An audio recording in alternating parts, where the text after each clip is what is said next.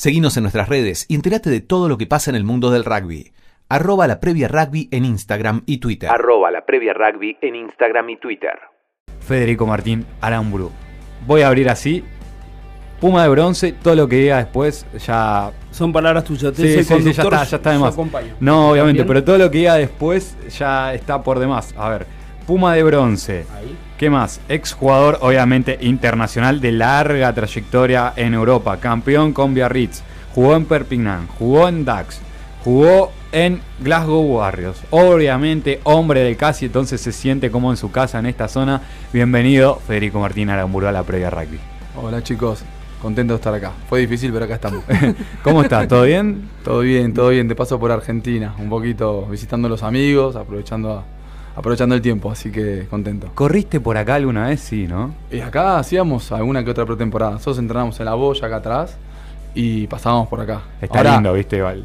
Va, a mí mucha gente me cuenta que esto en un momento tuvo un boom, yo soy de Tigre, tuvo un boom increíble y que ahora quizás está un poco más apagado, pero yo veo y es hermoso, la verdad. la Está noche. lindísimo, está lindísimo. Me tocó verlo de noche ahora, es verdad que está un poquito más apagado, pero está muy lindo. San Isidro está muy lindo. El otro día, va, el año pasado estuvo con nosotros eh, Tommy de Bedia y nos decía que viene mucho a este lugar a entrenar y a hacer sus actividades que hace. Pero recordaba lo que era el antiguamente, ¿no? Este, los shoppings que había acá y todo lo que nada que ver a lo que está ahora. Sí, sí, sí, sí, era, era un punto de encuentro más juvenil, diría un 15, 16, 17 años, ya después no, pero en esa edad era un gran encuentro para venir a tomar un helado, encontrarse con algunos amigos. No, no recuerdo, Fran, pero es nuestro primer Puma de bronce. Este es nuestro primer eh, Puma. primer. Puma de bronce, El ¿no? primer Puma Mirá, de mirá bronce. qué, qué logro que tenemos. Después de siete dupla. años. Después de siete- bueno, pero es el segundo año en eh, Radio Symphony, si querés el primero, porque la vez pasada fueron un par de meses nada más. Bueno, Federico, te quiero preguntar, dijiste bien, disfrutando un poco de la Argentina, ¿cuánto tiempo pasas en la Argentina vos? Y cuando vengo aprovecho a hacer un poco de todo. Eh, vengo una vez al año, me lo obligo, es como que me genera una obligación con María, con mi mujer, tratamos de venir una vez por año y ver a los amigos, ir al club, disfrutar, estar con la familia, nada, tratar de hacer todo. Y en esta ocasión aproveché para estar con algunos clientes, trabajar un poco también, así que cuando vengo, generalmente vengo 3, 4 semanas, pero esta vez fueron 6 semanas, así que Ah. ya estoy en la última semanita y bueno, ya. Te hoy, sí, hoy. Fede, eh, escuchaba Fede que decías que la peor época del año para estar en Francia, donde vos vivís, es entre diciembre y marzo. Exacto, no voy a mentir. O sea, te escapás. Exactamente, no es casualidad que esté acá. El- es decir, el- yo vivo en el País Vasco, en Biarritz, que está ahí al lado del lado francés, al lado de San Sebastián, y la verdad que llueve mucho, es todo muy verde, pero llueve mucho. Entonces, cuando te agarra la lluvia, esos meses en la nu- te queda la nube de arriba y no se va. ¿Y te gusta el sol a vos? Me gusta, prefiero el sol, el Sos- calor. sos del equipo de verano. Sí, igual me gusta todo. Viví en Escocia, en Glasgow, la verdad que disfruté muchísimo también allá con la nieve. Sí, nada, di- disfruto de todo. Sí, hay, hay- no, hay- hay que, hay, hay que disfrutarlo, cada lugar tiene lo suyo, hay que disfrutarlo, son momentos y nada, hoy estoy en Biarritz, feliz de estar ahí, llueve mucho, pero, pero bueno, me gusta mucho. Yo no me imagino, por ejemplo, en ese clima londinense, No, irlandés, yo no, no, que está con la garúa constante, siempre gris. eh, hasta a veces pienso que es un mito, pero la gente me dice que no, que es así. Cuatro y media de noche, cenás, cinco de la tarde a cenar, cenás cinco, cinco y media, a las seis, seis y media estás viendo una película y decís, ¿qué hago ahora? Hasta, ah, te vas a dormir a las nueve, diez y al otro día te levantas temprano, buena digestión y arrancas el día, así que... Federico, ¿te permitís viajar cuando venís acá a la Argentina? ¿Te gusta o, o viajaste alguna vez por la Argentina? Sí, sí, sí, viajo, viajo, porque yo tengo una agencia de viajes, así que Ah, estoy, estoy, estoy viajando bastante. Sí, tanto llevando client- cli- gente de aquí pa- para Francia o de franceses para aquí, viajo a Iguazú, eh, Salta, hice Calafate, ahora estuve hace dos semanas en Iguazú de vuelta. No, me encanta. Argentina es un país con mucha variedad, muy rico en, la parte salvaje, en descubrir eh, lugares de la naturaleza increíbles como Iguazú, Calafate, que no, no, no hay en otros países. La verdad que me encanta no solo venir, sino mostrarlo. ¿Qué paquete es el que más sale? Eh, ah, Argentina, y después yo me adapto a lo que necesiten, a lo que quieran y lo hago como medio a medida, pero lo que sale de Argentina es también la parte, eh, como somos nosotros, de, recibir, de, de- compartir, todo eso que por ahí donde yo vivo, con mucho más frío, y esa parte es donde más pega, donde más se generan lazos y, y después terminan pasando lindas experiencias. Que es un poco lo que pasó la otra vez en Jaguares cuando nos cruzamos, que estaban la gente que estaba con vos de Francia, estaban todos en el tercer tiempo, y era como que vos los llevabas de un lado para otro y ellos disfrutaban el antes, el después y lo que fue el final de partido. Es un poco eso también. Sí, tal cual, tal cual. Trato de llevarlos a la previa y que respiren un poquito, eh, la hinchada, la gente que se desplaza, charlar con algunos argentinos, que se generan charlas, ver el partido y después hacer un poco el tercer tiempo, que es parte un poco también de este deporte. Y bueno, nada, eh, es, son puntos altos siempre y bien. ¿Cómo- ¿Y cómo ves la gente, el francés, cuando ve lo que es la, la cotidianidad, las cosas nuestras, que nosotros, ellos no, la- no están acostumbrados? Lo, lo que le gusta al francés es mi opinión, ¿eh? yo estoy dando lo que vivo, lo que siento y los intercambios genero es el- la espontaneidad que tenemos, eso de hola, ya llegaste, un abrazo, esto, lo otro, allá es muy diferente y mucho más distante. Entonces, de los franceses que vienen acá, vienen un poco en busca de eso, un poco, un poco a, a ver qué, qué pasa, qué onda, como decimos acá. Y la verdad que esa parte siempre pega fuerte porque somos espontáneos, se generan relaciones rápido y se pasa un momento agradable, sea con quien sea, sea un. Ahora, justo como lo viste vos, vino Libremont, que es un internacional muy conocido francés. Y si está Libremont, comparten con Libremont y pasa un momento agradable. Y si hay otro, si está Pérez, el carnicero de Biarritz, contento Comparte. también. Y, y se genera eso, la verdad que está bueno. ¿Y qué te dijeron de, de Jaguares? Justo fueron un partido que no jugó mal, eso es No, lo peor encima. nada. La franquicia de Argentina contra No, Hurricanes habían no ido al, jugó mal. al primer partido contra Highland. Ah, el primer- el primer partido, sí. Contra Lions entonces. No contra Lions, claro, el primer Sí, partido. el primer- ah, El bueno, primer está bien. partido. El del 8, el del 8. El Claro. del 8. Sí. Está Sí. bien. Bueno, una victoria entonces ahí. No, perdimos, perdimos ahí al último. No, No, fue el segundo entonces fue contra. Sí. Estoy diciendo Hurricane, bien. que se perdieron el Se primer perdieron en los últimos Sí. cinco minutos. Exactamente, el segundo, el segundo que fue contra Hurricanes. Y una lástima, te quedé ese gusto amargo porque estaba para ganarlo tranquilo y se perdió como se perdió, pero bueno, nada, el torneo es largo eh, y yo no tengo duda que, el equipo va, va a repuntar, va a mejorar, los resultados se van a empezar a dar y van a terminar ahí entre los primeros. Bueno, Fede, vamos a hablar un poquito entonces de rugby. Y vamos a hablar por tu paso en Francia. Bueno, vos ahora estás en Biarritz, eh, obviamente jugaste ahí mucho tiempo. El rugby te abrió muchas puertas, pero también que sean tan fanáticos ahí, ¿te ayudó a acomodarte más rápido? Que sean muy fanáticos del rugby. Viste que quizás en otras partes, como vos eh, bien decías, en el norte quizás es un poco más del fútbol, el sur es más del rugby. ¿Te dio otra, otra semblanza para estar ahí en Francia, cambiar de aires, pero bueno, siempre con la balada como compañera? Sí, sí, la verdad que me ayudó mucho. Elegí quedarme ahí en Biarritz, donde viví momentos fuertes. Yo jugué en la época que Biarritz salió campeón de Francia. Me tocó estar en ese equipo y ganamos dos veces el torneo francés, un, un equipo muy chico en ese momento. Así que cuando me retiré, con María dijimos, bueno, vamos a ver. Fuimos allá y la verdad que no me arrepiento. Eh, la gente me recibió increíble. Nunca es fácil cuando te retirás el post-rugby, mm, empezar algo, una, una vida profesional, ya sea en el, en el deporte, lo que sea, lo que elijas nunca es fácil, siempre necesitas mucho esfuerzo, paciencia y bueno, hoy luego de varios años estoy contento, pero fue, fue difícil y gracias a Dios estuve en una ciudad donde hay gente donde si te pueden dar una mano, te la dan, el vasco no es muy abierto al principio, pero luego que se genera una relación, es una linda relación que se genera para largo plazo. Claro, una vez que te metes eh, en la sociedad o en el corazoncito de los vascos, te quedas ahí para siempre. Sobre todo ustedes que hasta final europea jugaron. Exactamente, y encima tengo Aramburu es apellido vasco, así que... ¿Tramitaste ya eso? Cuando, no, cuando llegué me dijeron, ¿vos hablas vasco? Le digo, no, no. ve". Y me dice, escucha una cosa, decí que vos hablas vasco y siempre cuando, te- cuando no entiendes nada vos decís que sí, decís bye, bye. Entonces me, me decían, ¿hablas vasco? Bye, bye, decía yo. Así que... 15 años después aprendiste algo. No, perdí nada, no, no. Mis hijas hablan vasco. Van a la, eh, eh, a la que es el colegio mixto, mis, mis hijas hablan un poquito de vasco. sí. Fede, ¿qué los llevó a tomar la decisión de repente después de que te retiraste a decir me voy a Biarritz, me voy a Francia y nos establecemos allá?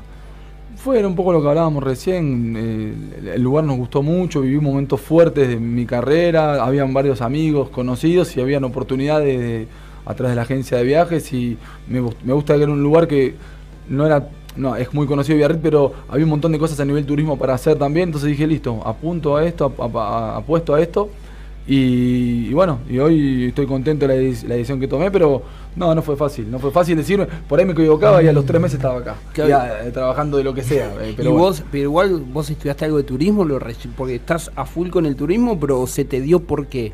Yo estudié cuatro años de Derecho Así que si mi, mi- mi padre me está escuchando, amo. piensa que todavía voy- nunca voy a terminar esa carrera, pero bueno, metí cuatro años y ahí me fui a jugar afuera, tenía 23, 24 años, y cuando llegué a Francia con el empuje de la, la universidad, estudié Administración de Empresas Deportivas, Ah. y ahí hice una especialización en turismo, así que ahí hice mi base para lo que después monté. Siendo jugador me recibí de, de Administración de Empresas Deportivas. ¿Y eso te ayudó después a tu futuro rol dentro de- del club ahí en Biarritz? Como, no sé si decirle dirigente, sí, a ver, eras una especie de dirigente, pero eras presidente Sí, sí. de una especie de comisión de socios, ¿no? Exactamente. Sí, me ayudó para la, la parte profesional, me ayudó para tener una base. Después es uno aprende ahí adentro. Cuando me tocó ser dirigente con, con todo, con Nicolás Brusque, con Blanco, esa camada de dirigentes que nos retiramos hace un año y medio del club, fue una linda experiencia, estando con gente al lado con, que sabe más, que te aconsejan. Y después yo me ocupé de los socios, los socios son como accionarios del club, eran 1200, y la idea era fomentarlos, estar ahí, hacer eventos, generar cuestiones para el club. Y la verdad que fue una experiencia increíble. Tuve la suerte de, compartir eso con Gonza también.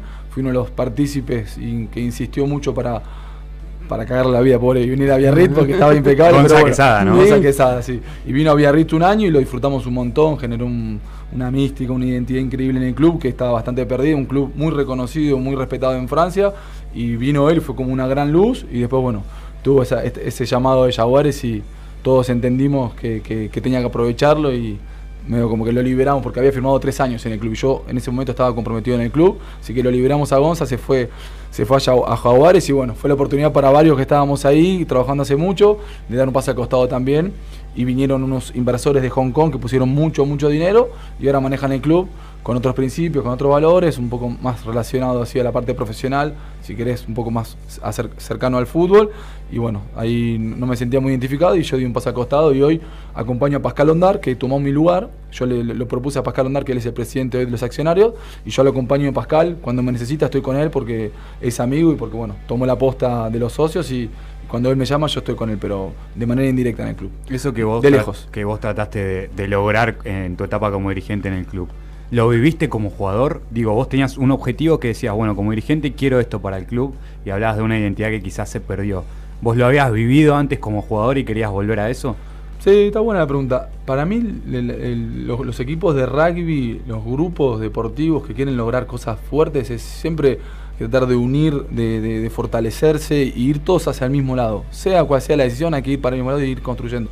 Lo que pasó en Biarritz en esa época, que se había destruido mucho porque habían, hubieron muchas estrellas en Biarritz, Arinor Duquil, Libremont, Ashvili, un montón de estrellas, que en un momento como que se achancharon y se empezaron a, aprovechar un poco del, del club y por ahí firmar contratos que eran muy largos y ya no estaban comprometidos de la misma manera. Entonces los jóvenes se iban y no, no se generaba y se empezó a perder un poco el público y el club, de ser campeón de Francia, finalista de Copa Europa, empezó a caer un poquito y cuando llegamos ahí con Nicolás Brusque, con ex jugadores de esa linda época, campeón de Francia, empezamos a darle un poco esa identidad y después lo coronamos con Gonzalo Quesada como entrenador, que ayudó a plasmar todo eso y bueno, hicimos eh, playoff contra Grenoble, no pasamos porque pobre Gonza tenía un, un equipo, tenía que correr en Fórmula 1 con un fitito, pobre, pero peleábamos contra otros que eran, tenían mucho más potencia física, mucho más estructuras de club y bueno, hicimos un, un gran año, pero bueno, no subimos. Por suerte no subimos porque hubiese sido una tragedia si subíamos. Gonzalo Lo- venía de ser campeón con el, eh, Con el Stade francés, ¿no? claro. De- El año anterior. Del Challenge, Claro, sí. de la Ahora- Challenge Cup. Ese, ese Claro. año, de la Claro. Challenge, ese año. Claro, es verdad. ¿Cómo Sí, es? Fran. Lo tuviste a Gonza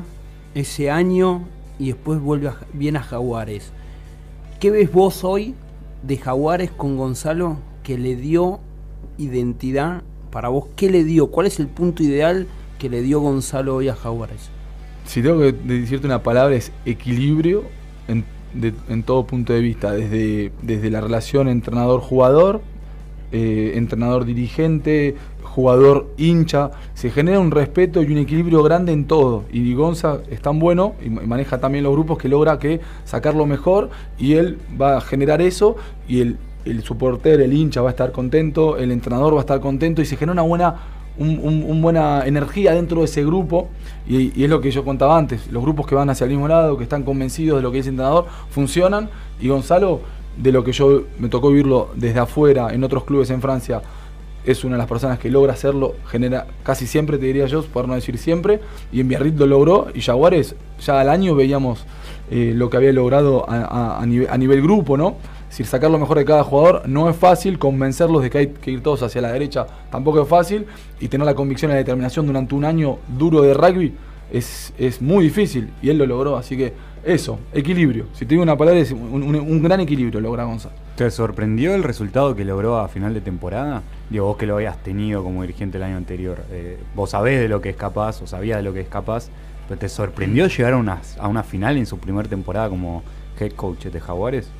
La verdad que sí, claramente sorprende porque un primer año él iba a poner su impronta, mismo Mario, Claro. habían, habían varios entrenadores que venían haciendo varias cosas increíbles en, en- en la estructura y él vino con su impronta y a- aportó un granito y por ahí una final y, por, y como jugaron esa final, que la pudieran haber ganado también, fue, fue muy fuerte. Eh, no, no lo esperaba una final, esperaba sí que hacían una, una buena una buena campaña que se iba a generar una un- que iba a construir unas bases recontra sólidas y que el, el equipo iba a andar bien no tenía duda de eso Jaguares que logró de nuevo fanatismo, Sí, ¿viste? Eso fue es lo que poco, logró. Que es un poco lo que vos, Fede, estás diciendo, cómo logró la química dentro del plantel, con la gente. Vos- la gente hoy tiene otra identidad con Jaguares.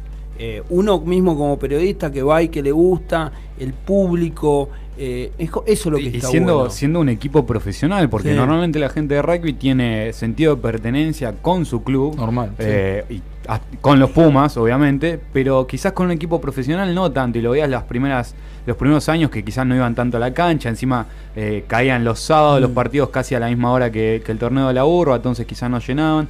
Yo te quiero preguntar, ¿en Francia es así? ¿La gente, por más que sea un equipo profesional, tiene sentido de pertenencia por su equipo? pasa que ya los, los clubes se transformaron en Claro, profesionales. hicieron ese- es- hicieron ese tiene traslado. 120 años de historia y era Claro. amateur antes en el, los- en el 80 y pico no me acuerdo en qué año empezaron a hacer los clubes en Francia profesionales entonces como que son los clubes todavía en varias regiones, como en Bordeaux, Bordeaux-Bègles, se unió con UBB, hicieron un club. Lo que quisieron hacer en, en París con Stade francés y Racing, quisieron unir clubes. Claro, sí, no- Pero no lo dejaron. no pasó. En Biarritz nosotros tuvimos un terrible, con Biarritz Bayones, Boca Sí, River sí, también. sí, claro. el clásico. Y los quisieron unir dos tres veces, Mm. imposible. Entonces, es diferente porque son los clubes allá.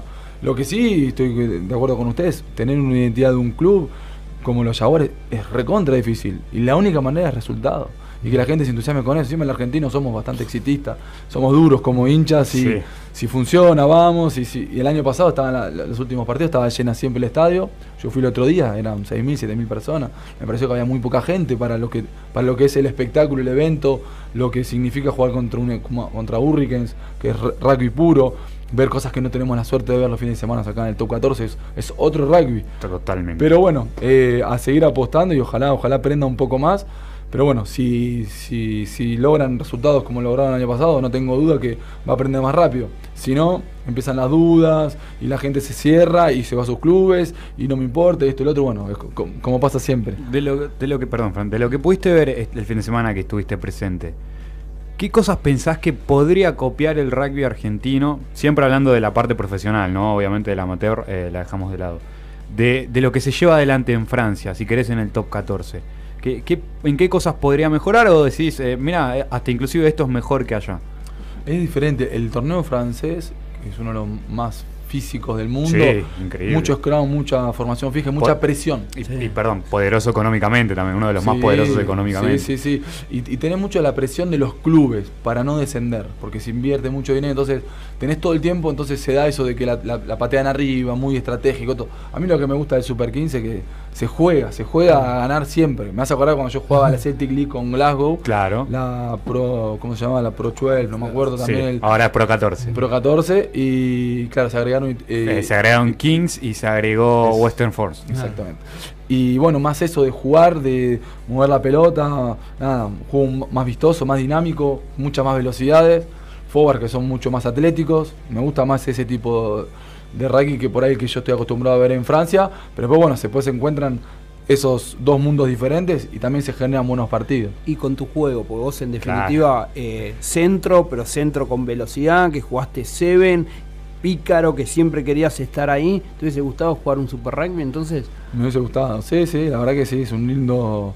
Hay, si bien uno de- desde la, tri- desde la tribuna, se la tele, se ven algunos espacios, ahí adentro debe ser otro mundo, pero ahí estaría yo, decir, ¿no? es, es verdad que es muy físico Y, pero bueno, nada, se juega mucho, se juega mucho de la pelota y está buenísimo eso. Ser parte de- y poder jugar, eh, cuando jugás te divertís, estás contento, haces tácticas con el entrenador, con tus compañeros y si funciona aún mejor. Cuando se vuelven partidos muy cerrados, es aburrido para el de adentro, para el que lo mira, para el entrenador, para todos. Entonces, nada, está, me hubiese gustado, pero bueno, no me tocó. Y vos jugaste en la, en la famosa Liga Celta, como decías, obviamente en Francia jugaste en dos equipos más que son Perpignan y Dax.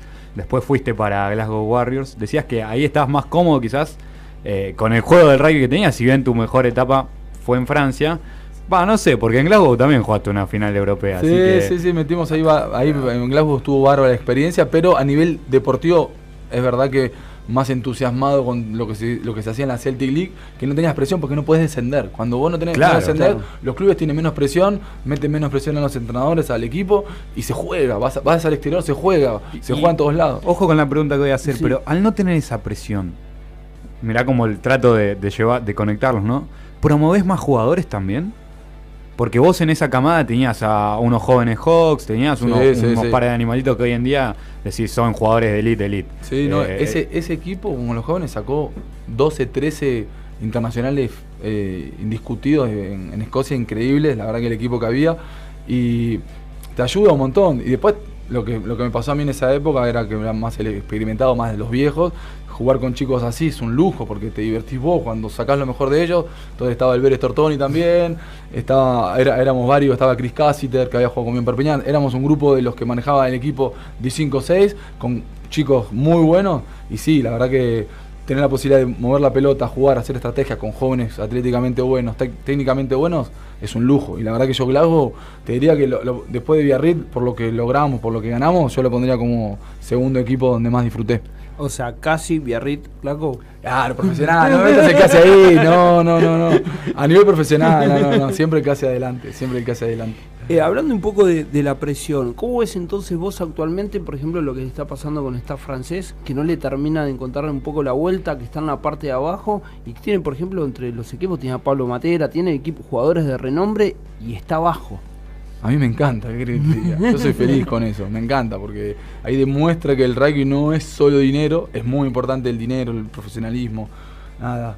Pero no es solo eso, hay otra cosa, hay, un- hay una unión, hay una identidad, hay un espíritu de equipo, hay un montón de cosas que se tienen que dar. Hoy es el presupuesto número uno del top 14, no sé si me equivoco, no sí. sé si lo quieren verificar, pero estoy casi No, seguro no, que sí, están a Mm. 43 millones o 45 millones de euros, que es mucha, mucha plata, y, y no funciona. Entonces, bueno, pasó lo mismo con Toulon en la época, pasó lo mismo con Racing, con Lorenzetti.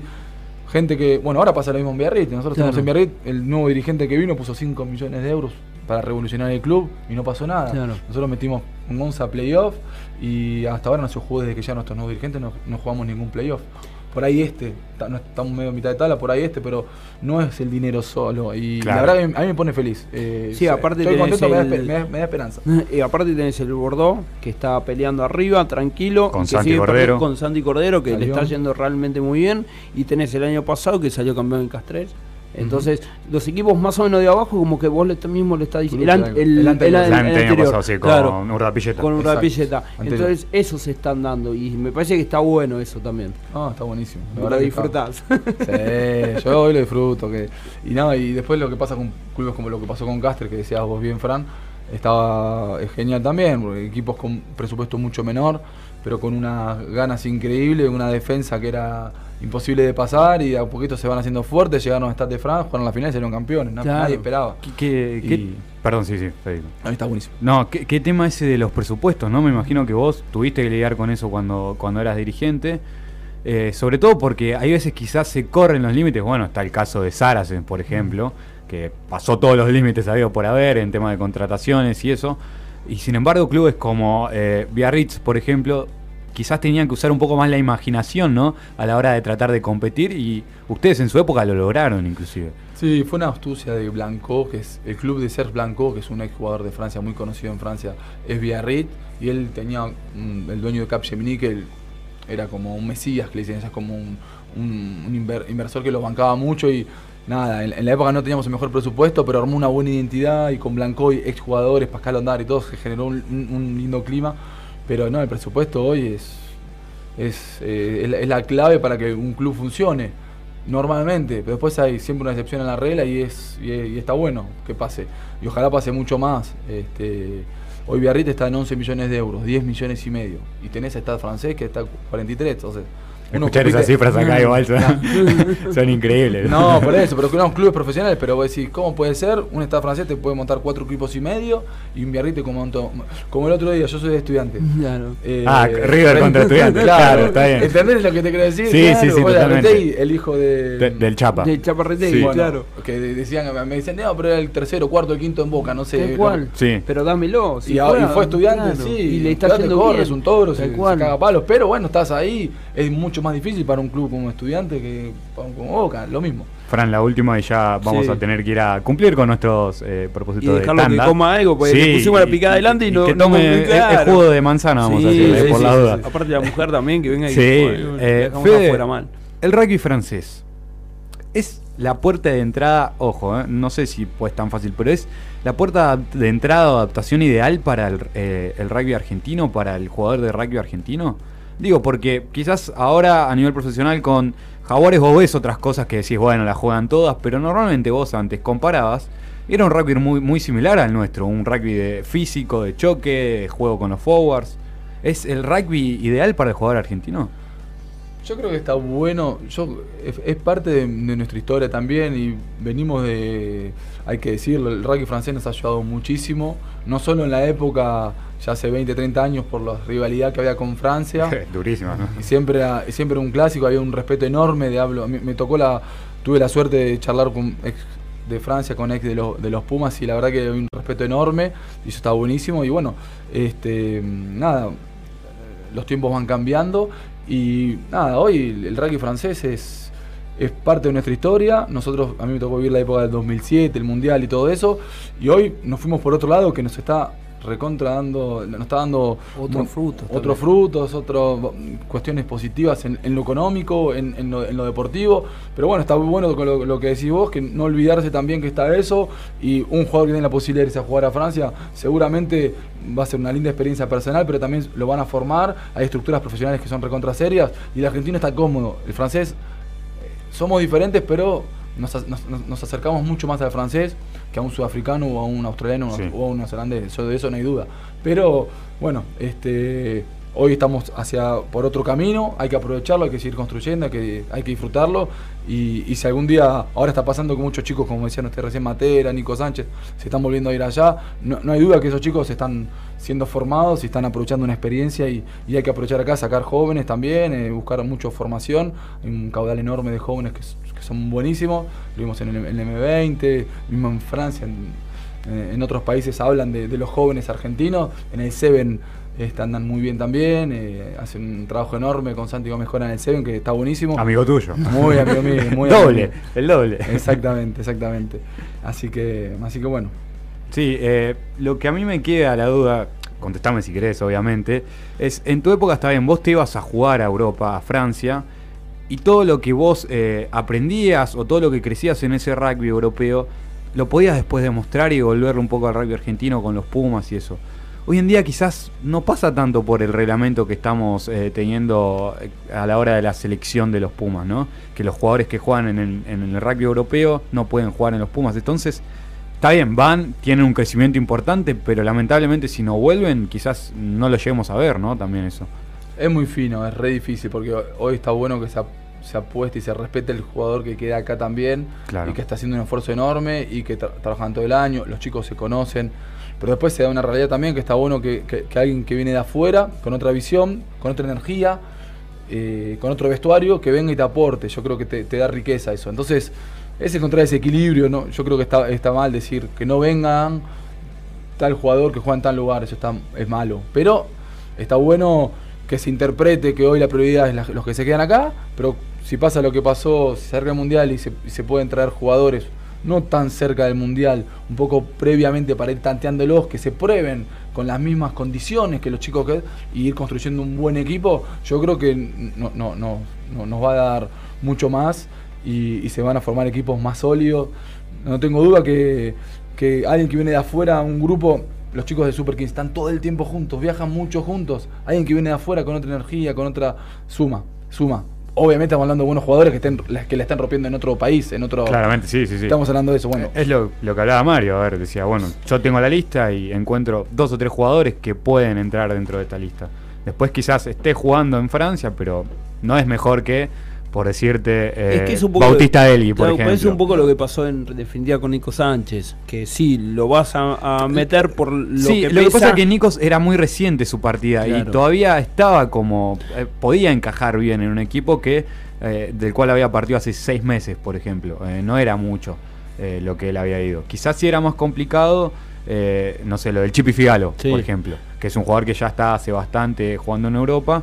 Pero bueno, es, eh, es lo que se hablaba y se necesitaba. Y como dice Fede, si se cree que puede venir a aportar, no veo por qué no pueda formar parte de un seleccionado que en definitiva son argentinos también, ¿no? Sí, sí, sí, sí, no, está. Siempre el entrenador tiene razón y la estrategia de él es respetada y hay que bancarla. Es decir, lo, lo- que tiene que pasar es eso, es que, el- lo que decía el entrenador se respeta y después funciona. Yo no sé qué, nos pasó en el Mundial, pero bueno, triste de que no hayamos llegado a las expectativas que teníamos o que muestre un poco lo que, lo que venían mostrando los chicos en, en el Super 15. Pero, pero bueno, lo, lo que se decidió estuvo bien, los chicos tuvieron la oportunidad, no se pudo, hay que esperar cuatro años y ojalá tengamos tiempo para ir construyendo a poco, encima es en Francia, los espero a todos allá. eh, Vamos. Sí, vamos Biarritz, yo los espero, voy a estar allá, así que Ya está haciendo los paquetes, ¿no? ya estoy con los paquetes, ya tengo todo, tengo entradas, hoteles. ¿Qué se decía de, Departamentos. de los Pumas eh, en Francia por el Mundial? ¿Qué, qué, qué conclusión podemos llegar? Y también de Francia, eh, que dio la sensación que tenían todo para ganarlo también. Sí, sí, sí. Estaba, yo, mira, para que tengas una idea, me invitaron a un, evento y toda me entrada tres internacionales eh, franceses, me invitaron a mí con un par de ex internacionales argentinos, estuvimos en un evento muy lindo y estaban, es decir, me la, me la aseguraban que Argentina ganaba, estaban seguros, estaban muy críticos con su el francés es muy crítico con, con su seleccionado también, son duros y daban por hecho y yo decía, yo tenía mis dudas, también no, tranquilo, viste, y no me gustaba eso, tener esa posición, yo creo que los medios, todo el mundo hablaba como que Argentina Lo por la primera vez lo Claro. ganaba fácil y bueno, no sé si, si le habrá llegado un poco al, al equipo, al grupo o a nosotros argentinos, pero en, en Francia y en Europa se sentía como que Argentina lo ganaba casi te diría fácil por lo que había demostrado en el Super 15 y por lo que venía demostrado hace unos años y por lo que es Argentina contra Francia. El francés nos respeta muchísimo. Mira. Bueno, Fran, nos Son estamos quedando, sí. sí. ¿Te quedas 10 minutitos más? Sí, un placer. Compartimos algo acá coma que- algo, para que pobre. coma algo también. Dale. Seguimos con mucho más. La previa rugby. Volvemos con más la previa rugby en esta segunda hora que ya nos vamos acostumbrando, ya no nos queda tan largo. No, no, la ya- verdad que, que no. es excelente. Aparte más con este programa de hoy, Sí. dos invitados, ya llegó el próximo. No. No, te estamos echando, quédate No, tranquilo. obvio, obvio. No, Déjame- con, lo que, con lo que cuesta Con la esta no voy más, No. Déjame de recordar antes las redes, arroba la previa rugby en Twitter e Instagram. En Instagram tienen también el link para vernos en vivo y www.lapreviarugby.com.ar, la página donde pueden leer todas las actualidades del rugby argentino e internacional. Escuchábamos Cheque de el Flaco Spinetta antes eh, en lo que es la parte musical de la previa rugby y continuamos con nuestro uno de los invitados del día de la fecha que es Federico Martín Aramburu. ¿Cuántos años tenés, Fede?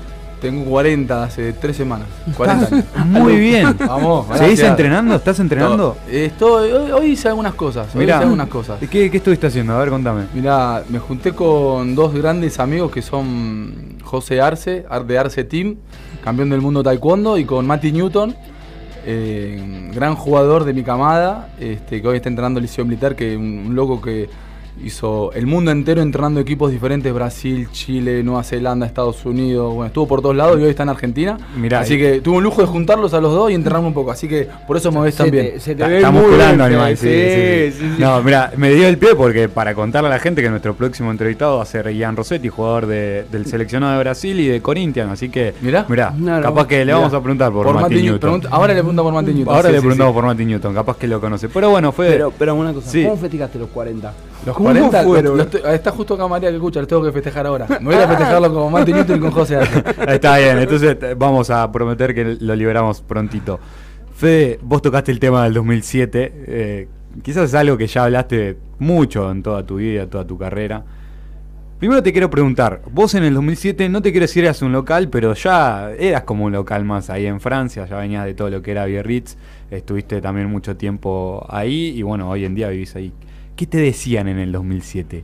¿Qué te decían en la calle los franceses? Que seguro te conocían. En, el equipo de Francia habían seis jugadores que jugaban conmigo en Biarritz. Estaba Arinor Duki, Betzentra y Brusco. Bueno, eran seis jugadores. Así que ya ahí, el entrenamiento ya, previo al mundial, ya había, ya hablábamos. Y la gente nada, estaba. eh, Francia, para mí, es uno de los mejores países del mundo para hacer un mundial. Se vive rugby en el sur, todo rugby. Y la gente es fanática y la verdad que se respira en la tele, se respira en los medios, eh, la gente está contenta, los estadios están llenos. Y la verdad que había mucha, mucha, mucha presión. Y nosotros lo veíamos eso y conocíamos el equipo, conocíamos a los jugadores y creo que eso nos jugó un poquito a favor a nosotros en ese mundial. Y fue un poco, Fede, eh, el 2007 fue como la conclusión y un final, en definitiva, de todo lo que el rugby argentino había construido en Francia. Porque si vos te fijás, el 50% del equipo jugaban en Francia en ese momento. 80. 90, si querés. 80 Sí, sí. 90 tal cual. Sí. Sí, sí, sí. Sí, so- nosotros somos, y mismo cuando hablamos con amigos, no de ahora, de la época ya de, de franceses, somos eh, conscientes de que Francia nos abrió la puerta, nos dio mucho, este, y, y bueno, y se dio, se dio de esa manera y pudimos aprovecharlo en el momento justo, ganarle dos veces a Francia ya. Para ellos no lo entendían, los medios no lo entendían, los hinchas no lo entendían y se dio, nos tocó vivirlo, fue increíble y bueno, el rugby argentino aprovechó mucho porque empezó a dar pasos agigantados en cuestiones eh, mundiales y bueno, hoy estamos donde estamos gra- gracias a también lo que se logró ahí, porque es muy difícil cuando sos, cuando los países son pequeños, imponerse, que te escuchen, esto y lo otro. Y ahí es donde Agustín hizo un trabajo increíble y, y lo- lo- logró hacer lo que, lo, lo que todos conocemos, ¿no? que es estar hoy este, sentado y poder discutir de mano a mano con potencias mundiales de rugby. Me encantó lo que dijiste, Fran, de, de que era el final. Sí, de un- Porque del 2011 para adelante se empezó a construir otra historia para el rugby argentino, ¿no? que bien Es dice. Sí, sí. Fede, que el año siguiente fue entrar al Cuatro Naciones, al actual Rugby Championship, después con el Super Rugby. Es verdad lo que sí, se dio un final en el 2007, Sí. que es mejor final que el que le dieron estos muchachos con los Pumas de Bronce, pero... ¿A vos te gusta? Te, mejor dicho, ¿te gusta el mote de, de Pumas de Bronce? ¿Viste qué pasa con la generación de rugby, eh, generación de rugby, generación dorada del básquet, que dicen que no les gusta ese mote, porque condicionan a los que vienen después, ¿no? Sí. Está buenísimo todo lo que ellos lograron, pero ya está, quedó ahí. Sí. ¿A ustedes les pasa un poco lo mismo también? Yo estoy un poco de acuerdo con los chicos de básquet. La verdad que siempre está bueno que te feliciten, pero bueno, ya es, es parte de la historia. Yo soy joven, no quiero ser esos que están contando sus historias. sus anécdotas. Si usted no mal en el tema, yo no hablaría, no hablo nunca de este tema. Pero viste, con el whisky hablando, no, cuando yo jugaba, no, no, no, ya pasó, fue lindo, lo vivimos de manera intensa. Y ahora nada, ahora nada, viene otro mundial encima en Francia, es decir, ya está, es parte de la historia para mí. Así Me hace- que comparto los, los, lo, lo que, dije- lo que dijeron los chicos de, de básquet. Me hace Argentina mete otro partido inaugural más, ¿eh? tal que cual. está, está tan acostumbrada la selección de los Pumas a meter Vos, partidos Fede, inaugurales. Vos sabemos que te quedás a vivir eternamente allá en Francia. Eh, Seguí no preparando, no sabemos. digámoslo. Vos, Hasta por- 2023 te espero. quedate, Hasta claro. 2023 te espero. Vos prepará todo para lo que se viene en el 2023. Dale, yo me, una pica, mínimo una picadita así en un lugar muy lindo les, Yo le- llevo- les propongo. Claro, así que- yo llevo la, la botellita. Dale, dale, dale, dale. Fede, vos te fuiste, eh, recién le decías a Fran, en el 2004. Cuatro, cuatro me fui, 2004. ¿Fue muy fuerte el cambio de amateur a profesional? Eh, no era consciente yo, en realidad yo era recontra amateur, muy amateur, te diría de, de lo que nosotros conocemos por amateurismo, es decir, no me entrenaba, pero no era un loco de entrenamiento, yo me metía en la cancha y me encantaba jugar y divertirme y no, no veía todo lo otro, no conocía nada del rugby francés, ni del inglés, ni italiano, no tenía idea del rugby profesional, no conocía los equipos, así que sí, cuando llegué me, encontré con, unas- con estructuras que, nada, el club de Erri donde yo llego el primer año, habían cinco centros antes que yo y tenían todos 1,95 y pesaban 100 kilos. Yo decía, ¿qué hago acá? ¿Para qué me trajeron? Yo estaba peladito encima, me había pelado con los Pumas cuando jugamos en Nueva Zelanda, me pelaron, llegué, pesaba 70, 70 kilos mojadita, era una, daba lástima más o menos. Todo blanquito, porque venía del invierno, así que llegué allá, todo un metro noventa, todo fachero, musculoso, y digo, ¿qué hago acá? Bueno, nada, después con un poquito con con nuestras ganas de argentino de saber que tenés pocas oportunidades, las pocas oportunidades las aproveché como, como tenía que hacerlo y bueno, me gané un lugar en- dentro de ese equipo, pero, pero el cambio fue enorme, sí, sí. Mi pregunta iba a lo que se está viviendo hoy en día, ¿no? Con, bueno, Jaguares, ahora los Seibos, que es el, eh, la nueva franquicia de, de la Superliga Americana de Rugby. Eh, la pregunta es, ¿a vos te hubiera gustado en tu época que exista esto como un paso previo? Tipo, hacer tus primeras armas acá en la Argentina como profesional. Sí, es un lujo, la verdad, y los chicos tienen una oportunidad enorme. Después, hoy me pasa que conozco las estructuras profesionales y por ahí charlando con los chicos, por ahí todo lo que es, pasa ahora en Segos es construir, es empezar de cero. Sí, Yo nunca viví eso, no sé lo que, pero bueno, es hacer esfuerzo de todos lados y ir construyendo con bases sólidas, pero nada, es de a poco, es de a poco. Lo, lo- lo que, lo que te van a vivir la- con las franquicias de acá todavía está lejos de lo que es verdaderamente el rugby profesional, por un, un tema económico, por un tema de realidad, por un tema en lo deportivo, pero hay que hacer bases y creo que vamos por un camino y de a poquito, pero no, no, no te puedo decir porque no, no, no me imagino, no, no me imagino, no, no, no, no puedo sentirlo, no, no sé cómo es. Claro. Tuviste la oportunidad de jugar Seven y un poco de lo que estás diciendo, hoy la estructura de Seven, muy formada por tu amigo Santi Gómez Cora, hoy tiene una, un equipo, tiene una idiosincrasia, tiene un crecimiento y tiene, está establecido de Y perdón, son manera. profesionales y, son- y claro, entrenan para eso, para el Seven nada más. Y ¿no? va- se viene un juego olímpico y ningún jugador te puede decir hoy que de los Pumas 15 va a pasar al 7, Claro. que es lo que pasó en el 2016 cuando dame 3, dame 2 y se peleaban por qué jugador pasaba. ¿Cómo vos ves el 7? Que en definitiva también jugaste y estuviste en diferentes circuitos. Sí, eso está buenísimo, te deja trabajar. Hoy lo hacen todos los equipos del mundo. Yo, Francia, conozco a Jerome Darré, todos los entrenadores, tienen la suerte de poder hacerlo también y es la clave para construir un equipo y se- eh, ser, eh, mucho más detallista y poder ir mejorando. Sin ir más lejos, entrenaron, estrenaron un torneo, ¿no? Claro. Que salió campeón el Racing Metro. Claro, sí, eso en los clubes. Los Los, clubes. clubes. sí, ¿Qué te exacto. parece eso? Está bueno, va a ir creciendo de a poco, pero en Francia el estadio está vacío, no, no existe. No, el- mirá, no, no. tuvimos la chance de verlo acá. Sí. Mirá. No, y, te- y no, el, no. y el, de- el TEM, el que jugaron el año pasado. ¿Cuál es el tema? El Ese Rugby que, el, X. el rugby X, ese que se juega en un, en este- un estadio cerrado. En realidad es cinco contra cinco. Cinco, sí. Ah, sí, el de Red Bull, no sé, una marca. Eh, Lo pueden nombrarla, no hay problema. No pasa nada, Después le bueno, cobramos. Me cobran a mí, bueno, No, a vos cheque- la chequera. Eh, este, mm, la verdad que eso no funciona en Francia. En Francia son fanáticos de los clubes, son fanáticos del top 14, mueven mucho dinero, mueven mucha gente y están ahí con eso. El Seven está costando un montón. Yo hace como 8 o 10 años que trato de comunicar a través del Seven porque creo que es un deporte formativo, ayuda mucho las destrezas, las velocidades para, para construir después un montón de cosas interesantes en, en el 15, pero en Francia no la ven y está recién empezando.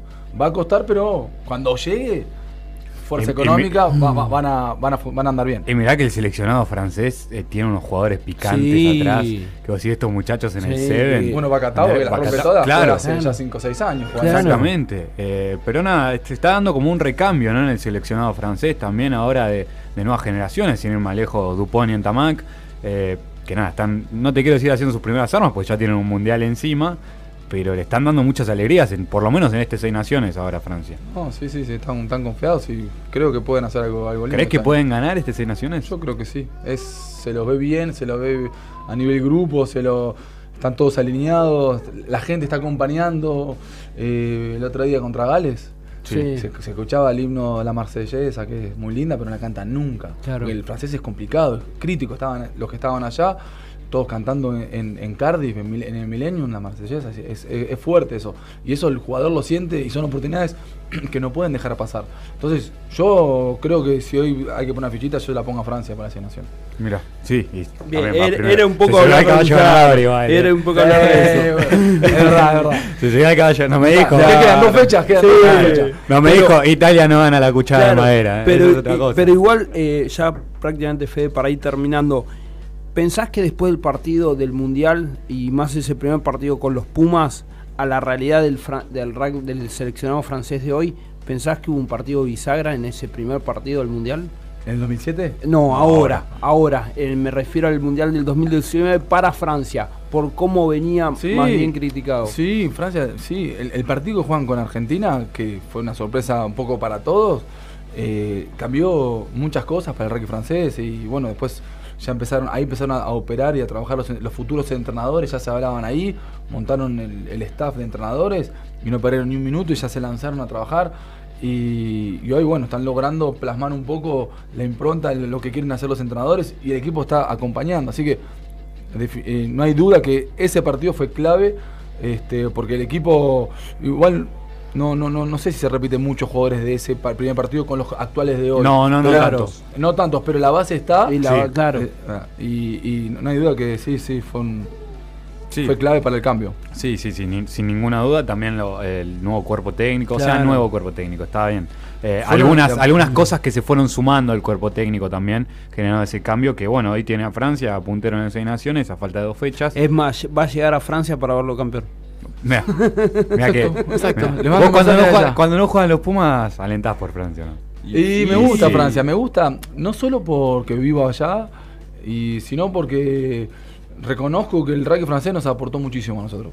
Es decir, al argentino, a la Federación Argentina, siempre nos fuimos respetados, cuidados y acompañados. Ah. Ahora, claramente, nada, a nivel político, hoy encima hasta creo que está la porta, hay un montón de cuestiones políticas en la IRB, no me quiero meter ahí, pero en, en rasgos generales, no solo el hincha, en los clubes donde jugamos todos los argentinos que estuvimos allá, siempre fuimos cuidados, acompañados, respetados y yo creo que eso, eso es la base. Perdón, Fran, sacando cuentas, eh, Mundial 2018, Federico estaba allá, 2000. eh, viendo el partido entre Francia y Argentina. ¿Estaba Sí, allá? Sí. claro. 4 a 2.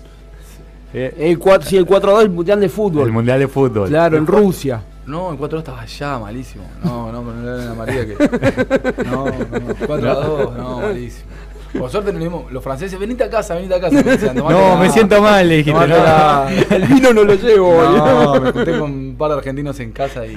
No, terrible. Estaba la mujer de, de uno, un argentino que es francesa. Nos miraba y no lo podía creer. Estaba todo re loco. Se festejó mucho allá. En, Francia sur. se festejó mucho, sí, sí, sí, sí, sí. Increíble cómo se festejó, sí. Yo estaba sorprendido, porque como ya lo dije varias veces, es- el francés es, es duro, pero una vez que, que uno que le- siente que los equipos dejan todo, que demuestran, tienen eso como lo que hablamos antes, el dinero, siempre el dinero. No, que les pagan tanto y no, pero cuando ven que transpiran la camiseta o que se genera una unión, ca- cambian y son, son muy fieles los franceses. Es como que pasan de un extremo al otro. Y pasó el Mundial de Fútbol eso. Sí. Pasaron a...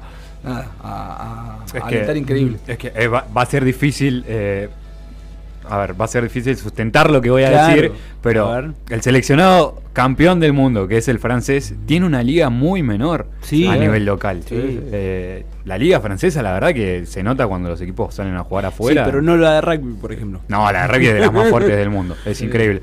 Las últimas dos y ya te, te vamos liberando. Es, saliste campeón de- del top 14. ¿Qué hiciste con el trofeo la primera vez? Pues La- ya sabemos que se maltrata el trofeo. Ah, el, el Brennus, el grande, sí. ¿Qué le hicieron ustedes? Ah, no, encima llegás a Biarritz, madera grande, se hizo un poco el, el tema surf, ¿viste? Se hicieron, Pararse- hicieron la de surf. Pararse arriba, no la en Tamac, porque salió que lo tiraron al mar, eso no. No. Ahí, en el bar, con un par de cervezas por ahí. Pero volvió entero. Entero, no lo rompimos nosotros. Mirá, ¿y el segundo año? Y el segundo año.